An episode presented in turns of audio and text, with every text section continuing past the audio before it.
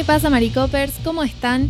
Bienvenidos este jueves 8 de julio al podcast de la Weekly, la newsletter sobre la actualidad global desde los cuatro epicentros informativos de Estados Unidos: Silicon Valley, Hollywood, Washington DC y las Naciones Unidas. Soy Anita Pereira, haciendo periodismo desde San Juan, Argentina, y estos son los protagonistas de la jornada: Jovenel Moïse, Elsa y Donald Trump. En primer lugar, vamos a hablar de Jovenel Moïse, presidente de Haití, quien fue asesinado en la madrugada del miércoles por un grupo de hombres armados no identificados, según informó el primer ministro interino Claude Joseph.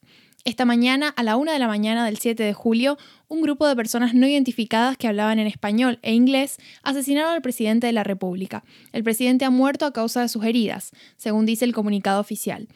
Horas después del magnicidio, el primer ministro declaró el estado de sitio, que amplía los poderes del Ejecutivo, y reafirmó que la situación en el país está bajo control por parte de las Fuerzas Armadas. El aeropuerto de Puerto Príncipe fue clausurado y las aerolíneas que vuelan a la capital haitiana suspendieron o desviaron sus vuelos a terminales de terceros países, según informaciones de páginas de rastreo de vuelos.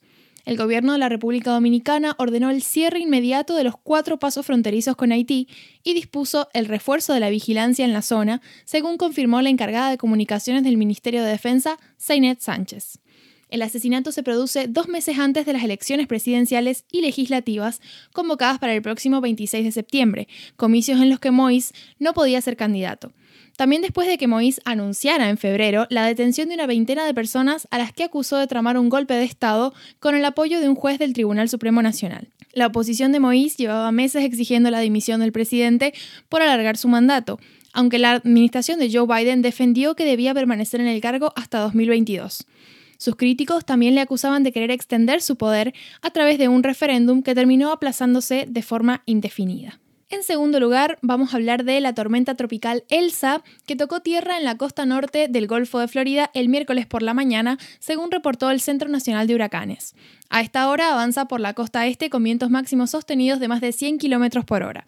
Las advertencias de huracanes se cancelaron ya que es probable que la tormenta continúe debilitándose a medida que avanza tierra adentro. Hasta ahora no hubo informes de daños estructurales importantes debido a la tormenta, pero CNN informó que nueve personas siguen desaparecidas frente a la costa de los Cayos de Florida después de que la tormenta pasara por la región. Además, 26.000 personas en Florida se quedaron sin electricidad el miércoles por la mañana, según reportó el gobernador Ron DeSantis en una conferencia de prensa. Luego de atravesar Florida, Elsa se mudará a la costa de Carolina del Norte y al sureste de Virginia, donde es probable que se produzcan inundaciones repentinas a lo largo del jueves. Finalmente vamos a hablar del expresidente estadounidense Donald Trump, quien anunció este miércoles que lidera una demanda colectiva contra Facebook, Twitter y Google y sus ejecutivos después de que las plataformas decidieran bloquear su capacidad para publicar en ellas. Trump alega que las plataformas son entidades estatales y que por lo tanto sus políticas contra él vulneran la libertad de expresión protegida en la primera enmienda de la Constitución estadounidense. La demanda de Trump tiene visos de no llegar a ninguna parte por precedentes y protecciones legales existentes, según expertos consultados por medios como Associated Press o The New York Times. Trump y los comités del Partido Republicano ya han aprovechado para recaudar fondos con la excusa de la demanda. Es decir, que esto se cuenta y es noticia no tanto porque la demanda pueda tener éxito, sino un poco para ilustrar las tácticas del expresidente de cara a una probable nueva carrera presidencial en 2024. Eso es todo por mi parte. Como saben, en la newsletter están adjuntados links para profundizar en alguna de las noticias si les ha llamado particularmente la atención. Y de no hacerlo, nos vemos directamente mañana en la edición semanal de la Weekly, como siempre. Adiós.